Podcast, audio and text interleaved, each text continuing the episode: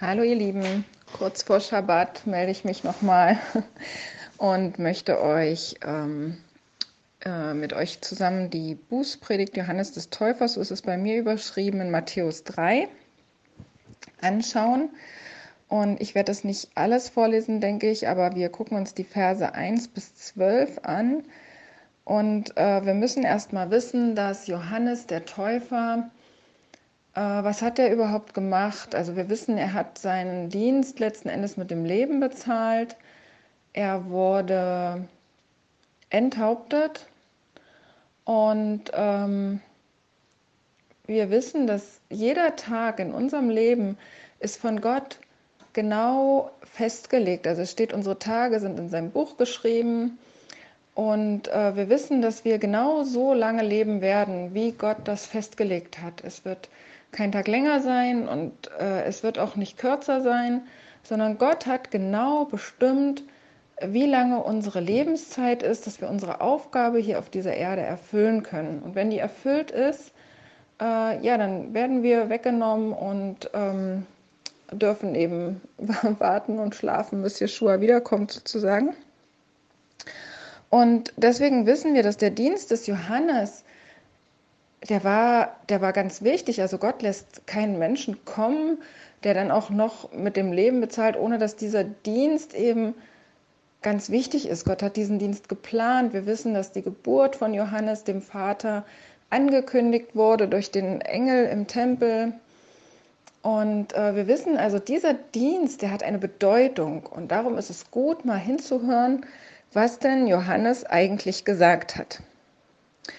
Und zwar sprach der Tod Buße, denn das Himmelreich ist nah herbeigekommen. Und es wird dann auch gleich gesagt, dass dieser Dienst eine feste Basis, einen festen Grund hat auf den Propheten. Von ihm hat Jesaja gesprochen, wenn er sagt, es ist eine Stimme eines Predigers oder eines Rufers in der Wüste, bereitet dem Herrn den Weg und macht eben seine Steige. Er hat also den Dienst von Jeschua ein Stück vorbereitet. Und er hat zur Buße gerufen, steht hier. Was versteht ihr unter Buße? Was ist für euch Buße? Dieses ähm, griechische Wort bedeutet, äh, also im Griechischen bedeutet dieses Wort umdenken oder bereuen.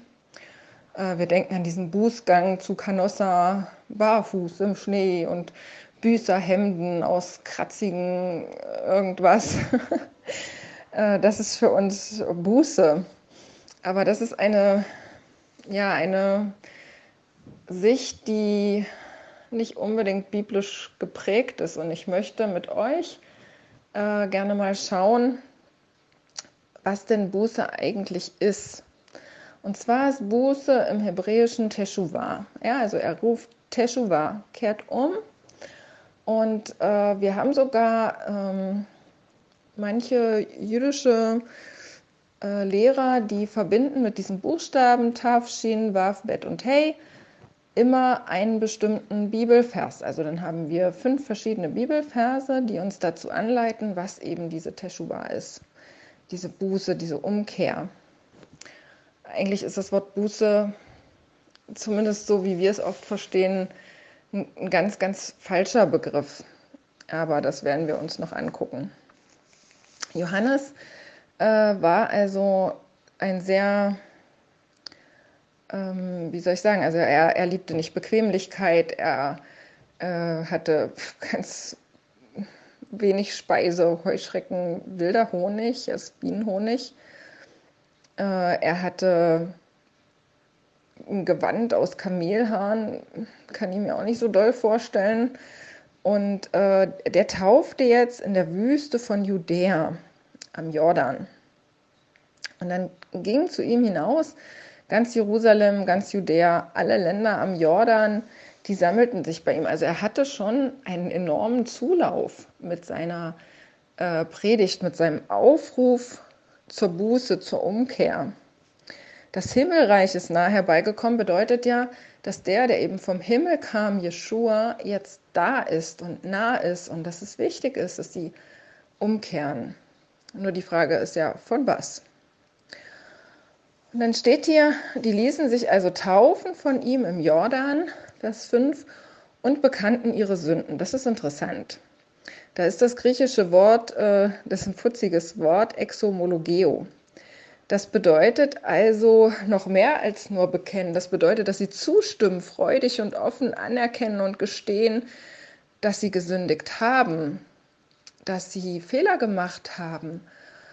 Und das ist ganz wichtig, dass wir auch offen und ganz freimütig eingestehen, wir haben Fehler gemacht, wir haben gesündigt, wir haben gegen Gottes Wort verstoßen, wir haben nicht das getan, was er von uns wollte. Aber wenn wir dieses, dieses finstere Wort der Buße haben, dann fällt es schwer. Dann fällt es sehr, sehr schwer. Und deswegen versuche ich das mal mit, diesem, mit diesen biblischen Aspekten zu verbinden. Dann ist das viel leichter und viel schöner. Und dann verstehen wir auch, warum die freudig das anerkennen und sagen, wir haben etwas falsch gemacht. Und nun sieht er hier viele Pharisäer und Sadduzäer zu seiner Taufe kommen. Das ist erstaunlich. Also die kommen zu seiner Taufe. Und jetzt sagt er zu ihnen, ihr Schlangenbrut, wer hat denn euch gewiss gemacht, dass ihr dem künftigen Zorn entrinnen werdet? Schlangenbrut, wir müssen verstehen, dass Johannes nicht unbedingt da den böses Schimpfwort, das Böseste, was er jetzt kannte, den an den Kopf geworfen hat, sondern er hat damit einen Vergleich gebracht. Er hat ihnen gesagt, wie er sie empfindet, beziehungsweise wie Gottes Sicht über sie ist. Er sagt, ihr, ihr Nachfolger, ihr Kinder von, von Schlangen, das äh, gebraucht man für, für listige, bösartige Menschen. Das ist nicht schön. Und er sagt zu ihnen auch, wer hat euch gesagt, dass ihr dem Zorn entrinnen werdet? Also ihr seid unter dem Zorn. Und äh, wenn wir uns Matthäus 23 anschauen, da sagt ja auch Jeschua ganz schön harte Worte und erklärt seinen Jüngern, wie er die Pharisäer und die Schriftgelehrten sieht. Er sagt also, auf dem Stuhl des Mose sitzen die Schriftgelehrten und Pharisäer. Also die haben die Nachfolge von Mose angetreten, das Volk zu lehren. Das ist eine Tatsache und die erkennt Jeschua auch an. Alles nun, und da ist äh, zumindest in meiner Bibel ein Übersetzungsfehler, was er euch sagt, das tut und haltet. Also alles, was Mose sagt, das sollen sie tun und halten. Aber nach ihren Werken, den Werken der Pharisäer und Schriftgelehrten, nämlich sollt ihr nicht handeln, denn sie sagen es zwar, tun es aber nicht. Die haben also diese, diese Gebote von Mose in eine Form gebracht, äh, dass sie zwar davon reden, aber die so ein bisschen umkehren. Und ähm, nachfolgend sagt er nämlich, ihr weh euch, ihr Schriftgelehrten und Pharisäer in Vers 23, die ihr den Zehnten gebt von Minze, Dill und Kümmel. Also wir wissen, dass der Zehnte gegeben werden soll. Das steht äh, tatsächlich im Gesetz des Mose drin, aber es impliziert eben, dass Getreide, Öl, all diese Sachen gemeint sind. Also jetzt nicht unbedingt jeder, der sich ein Petersilienbeet anlegt, sollte davon den Zehnten geben. Aber das haben sie gefordert, das haben sie gemacht. Aber das Wichtigste im Gesetz lasst ihr beiseite, sagt Jeschua, das Recht, die Barmherzigkeit und den Glauben. Und er sagt doch, dies sollte man tun und jenes nicht lassen. Also er meint, wenn ihr den Zehnten gebt von Kümmel, Dill und Minze und eurer Petersilie, äh, freudigen Herzens, dann macht das, aber vergesst nicht, äh, dass es wichtig ist, das Recht, den Glauben aufrechtzuerhalten an Gott. Und den hatten sie so ein bisschen verloren. Also ich kenne einige pharisäische Gesetze, die tatsächlich so ein bisschen vielleicht deutlich machen, worum das geht. Ich sage nicht immer, dass die böse Absichten haben, aber zum Beispiel gibt es ja das Gebot, dass das Land zu einer bestimmten Zeit brach liegen soll, um sich zu erholen. Und da haben die ähm, ja, Schriftgelehrte zum Beispiel gesagt, Okay, also die Erde dürfen wir nicht bebauen, also machen wir alles auf Hydrokultur. Und es wurden tatsächlich riesige Hochbeete auf Hydrokultur errichtet. Was Gott aber wollte, ist, dass in diesem Jahr alles ruht und dass sie das Vertrauen in ihn haben, weil er verspricht, er gibt vorher mehr Ernte, dass sie über das Jahr kommen. Er wollte einfach, dass er sie das Vertrauen lehrt, dass alles aus seinen Händen kommt. Und damit haben sie den Glauben praktisch beiseite gelassen. Oder ich kenne auch noch einen schönen Witz. Äh, und zwar war ein, ja, ein Rabbiner oder ein Pharisäer oder was auch immer unterwegs. und trifft zwei andere und die unterhalten sich. Und dann sagt der eine, oh, ihr werdet es nicht glauben, ich habe so ein, ein Wunder erlebt. Ich war in der Wüste und es war ein, ein riesen Sandsturm und ich war in echter Gefahr und ich habe zu Gott gebetet und links von mir, rechts von mir war Sandsturm und in der Mitte, ich konnte durchgehen, um mich herum war Stille und es war einfach nur krass. Und dann sagt der zweite, oh, äh, mir ist was noch gravierenderes passiert. Ich war unterwegs mit einem Boot auf dem Meer und ich geriet da in, in heftige Seenot. Es kam ein großer Sturm auf, das Boot drohte zu sinken, ja, ähnlich wie das am See Genezareth. Und es war richtig schlimm. Ich wäre da umgekommen. Ich war mitten auf dem Meer und betete zu Gott. Und dann war links von mir der Sturm und rechts von mir der Sturm. Und ich konnte wirklich meinen Kurs steuern. Ich wurde gerettet und ähm, hatte dort, wo ich war, aber eben Ruhe. Und dann sagt der Dritte, Oh, wisst ihr was, was mir passiert ist? Ich war am Schabbat unterwegs und da sah ich einen 100-Schickelschein. Und ähm, ja, also ganz orthodoxe Juden ist heute noch so, die dürfen am Schabbat, nehmen die kein Geld in die Hand. Also das ist eins ihrer Gesetze, nehmen am Schabbat kein Geld in die Hand. Und er durfte das also nicht aufheben. Und dann sagt er, aber ich habe gebetet und ob ihr es glaubt oder nicht, aber links von mir war Schabbat, rechts von mir war Schabbat, aber da, wo ich war, da war wunderschönster Dienstagnachmittag. Und das sind so diese, diese Auslegungen, wo sie gucken, wo kann man das umgehen, wie kann man, naja, ich sag's mal auf Deutsch, Gott vielleicht ein bisschen bescheißen. Und ähm, das gibt's ja auch bei uns, ja, also ähm, ja, wir beten über unreinem Essen, was, was an sich ja schon, schon verkehrt ist und denken, dadurch wäre es geheiligt. Dabei bescheißen wir genauso Gott. Also können wir gar nicht so den Finger auf die legen zum Beispiel. So, und diese Pharisäer, die kamen jetzt also und er sagt ihnen, also Leute, ihr müsst echt was tun. So wie ähm, Jesus das ja auch macht und sagt ihnen eben, eure Gerechtigkeit muss besser sein als die der Pharisäer und Schriftgelehrten, sonst ähm, sieht es übel aus. Ne? Und ähm, ja, also äh, sollen sie auf Mose hören. Und äh, jetzt sind wir wieder bei Johannes. Er sagt ihnen also, seht zu, bringt rechtschaffene Frucht der Buße. Denkt nur nicht, dass ihr bei euch sagen könnt, wir haben Abraham zum Vater, denn ich sage euch, Gott vermag Abraham aus diesen Steinen Kinder zu erwecken. Und wir hatten schon gesehen, dass die ähm, Juden, also gerade die Pharisäer, die hatten diesen Anspruch, wir gehören zu Abraham, wir sind Abrahams Nachkommen und wir werden immer gerettet. Ich weiß gar nicht, ob ich das jetzt schon erzählt hatte. Auf jeden Fall gab es diese Erzählung, dass wenn äh, im Himmel also ein, ein bürokratischer Fehler passiert ist und irgendein äh, Jude jetzt also in die äh, Gehenna oder das, was jetzt mit Hölle übersetzt ist, kommen soll, dass dann Abraham vor den Toren steht und sie da wegholt. Also das kommt gar nicht in Frage. Und äh, da sagt Johannes, und Jesus sagt es ja später dann auch nochmal, indem er dieses Gleichnis vom Lazarus äh, erzählt, dass das so nicht ist. Gott kann aus diesen Steinen, sagt Johannes, Kinder erwecken. Das bedeutet, die Menschen, die er anspricht, die sind noch härter als Stein. Und dann sagt er, jeder Baum, der nicht gute Frucht bringt, der wird abgehauen. Ich taufe euch mit Wasser zur Buße, zur Umkehr.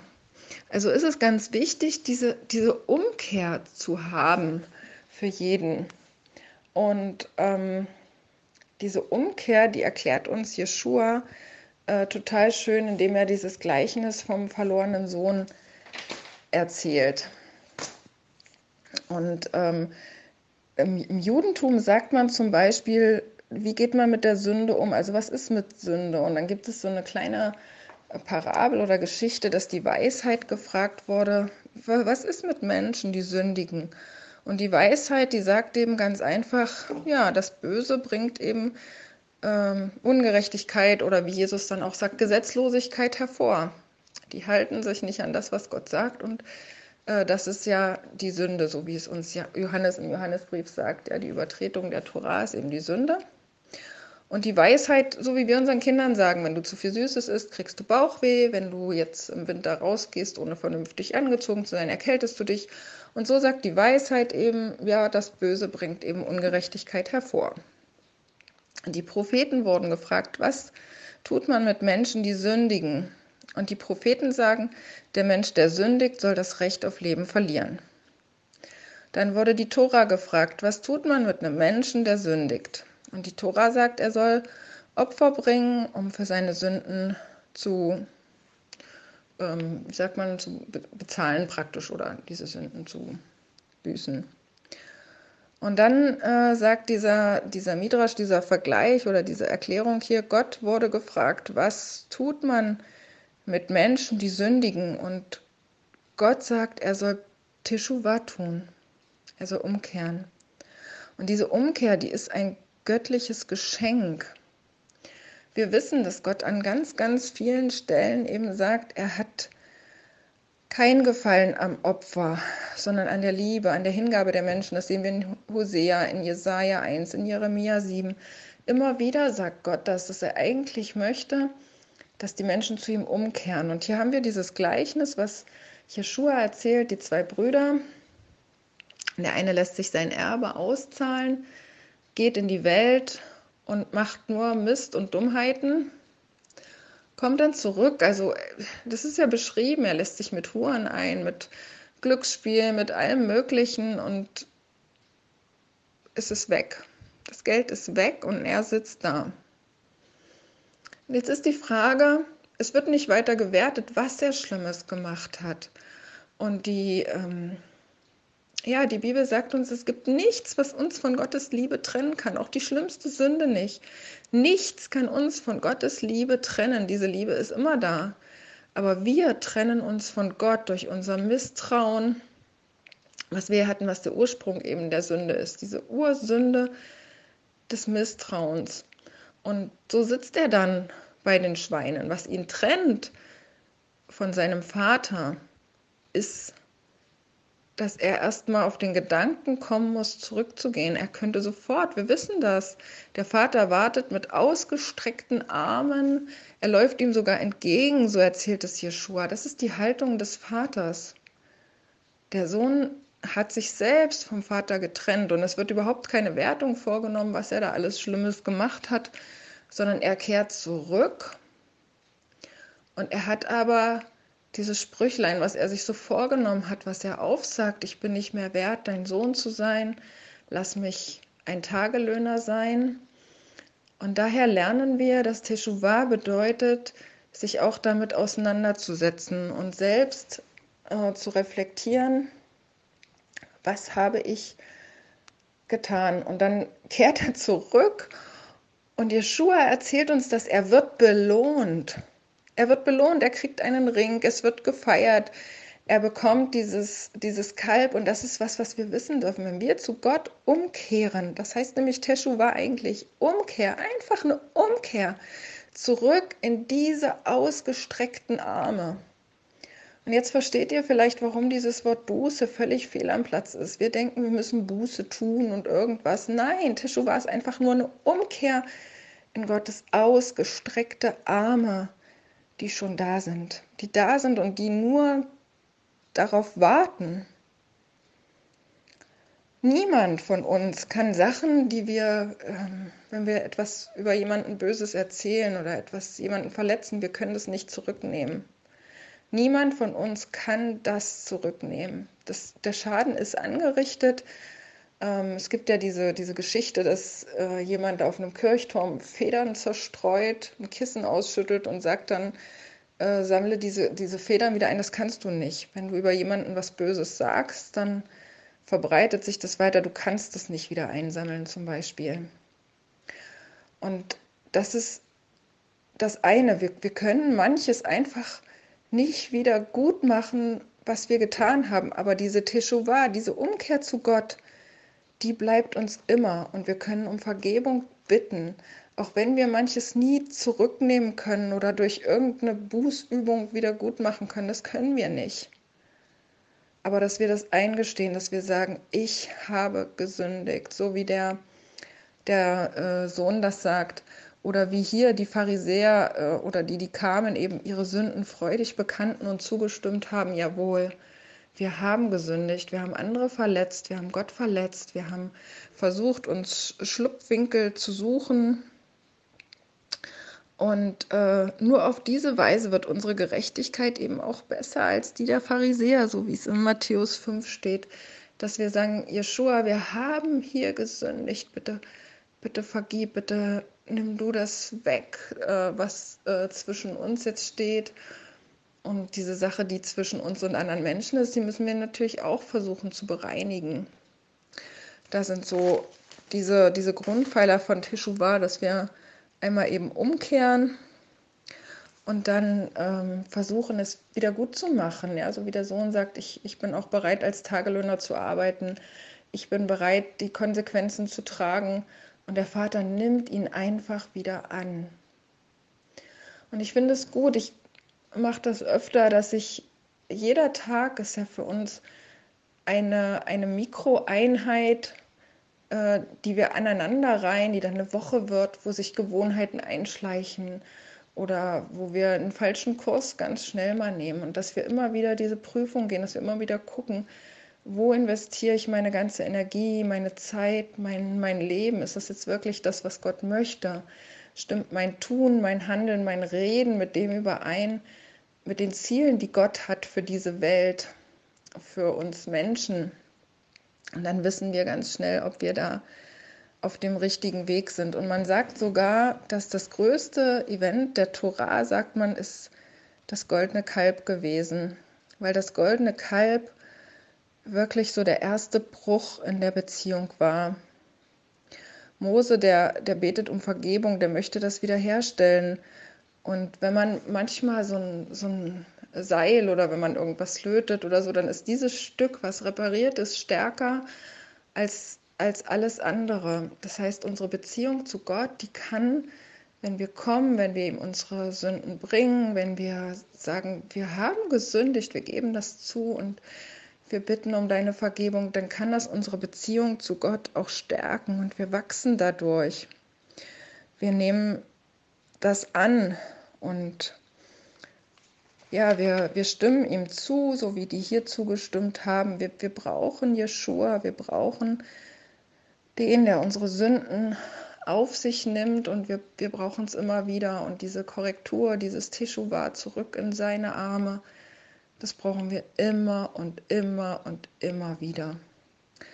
Und da freue ich mich, dass wir auch immer wieder diese Möglichkeit haben, dass seine Gnade jeden Morgen Neues und dass wir das wissen dürfen, egal was war. Wir dürfen immer wieder neu mit Gott anfangen und wir dürfen immer wieder zu ihm kommen und es stärkt unsere Verbindung, wenn wir immer wieder zu ihm kommen und ihn bitten und wenn wir ihn ernst nehmen, wenn wir uns danach ausstrecken, das zu tun, was er möchte und immer wieder dabei scheitern und wenn wir das Recht und den Glauben ernst nehmen so wie er es uns gesagt hat, dann werden wir erleben, dass er uns immer mehr ja, daran wachsen lässt, dass er uns immer mehr hilft. Wir haben ja den Heiligen Geist, der uns dabei unterstützen soll, der uns auch warnen soll, wenn wir in der Gefahr sind, was zu tun, was eben nicht richtig ist.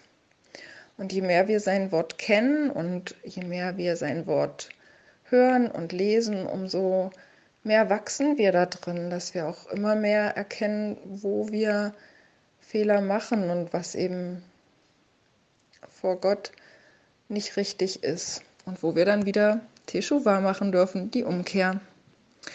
Und ähm, ja, der letzte Vers von, ähm, von diesem Teshuva, der letzte Vers mit diesem Hey verbunden ist, ist der aus Micha 6, Vers 8. Es ist dir gesagt, Mensch, was gut ist und was Jahwe von dir fordert, nämlich Gottes Wort halten und Liebe üben und demütig sein vor deinem Gott. Und das ist ganz wichtig, dass wir uns das immer wieder vor Augen halten, was Gott von uns fordert. Dass wir sein Wort halten. Es steht ja auch in der Offenbarung, dass Groß und Klein eben vor dem Thron erscheinen muss und dass sie gerichtet werden nach ihren Werken steht dort. Also was wir hier tagtäglich tun, wird bewertet werden. Und wenn wir das selbst schon so mit Gott durchgehen, wenn wir das selbst bewerten, wenn wir selbst so wie der junge Mann sagen, das war falsch, es tut mir leid, dann hilft Gott uns immer wieder auf, dann sind diese offenen Arme immer wieder da. Noch ist die Gelegenheit, dass wir immer wieder das eben erleben dürfen, dass wir Liebe üben und dass wir demütig sind vor unserem Gott, weil wir eben nur Menschen sind und weil wir Fehler machen und weil wir diese Möglichkeit der Teshuva brauchen und dankbar dafür sein dürfen. Ich wünsche euch einen gesegneten Schabbat, einen gesegneten Sonntag, ein schönes Wochenende und ganz viel Freude. Vielleicht, wenn ihr Zeit habt, mal diese Teshuva für euch in Gedanken durchzugehen. Wo stehe ich vor Gott und äh, wo muss ich mich vielleicht korrigieren oder wo bin ich von ihm entfernt und darf wieder zurück in seine liebenden Arme, die auf mich warten. Und diese Freude, immer wieder zurückzukehren, das wünsche ich euch. Und dafür bin ich total dankbar, dass wir diese Möglichkeiten haben. Seid gesegnet.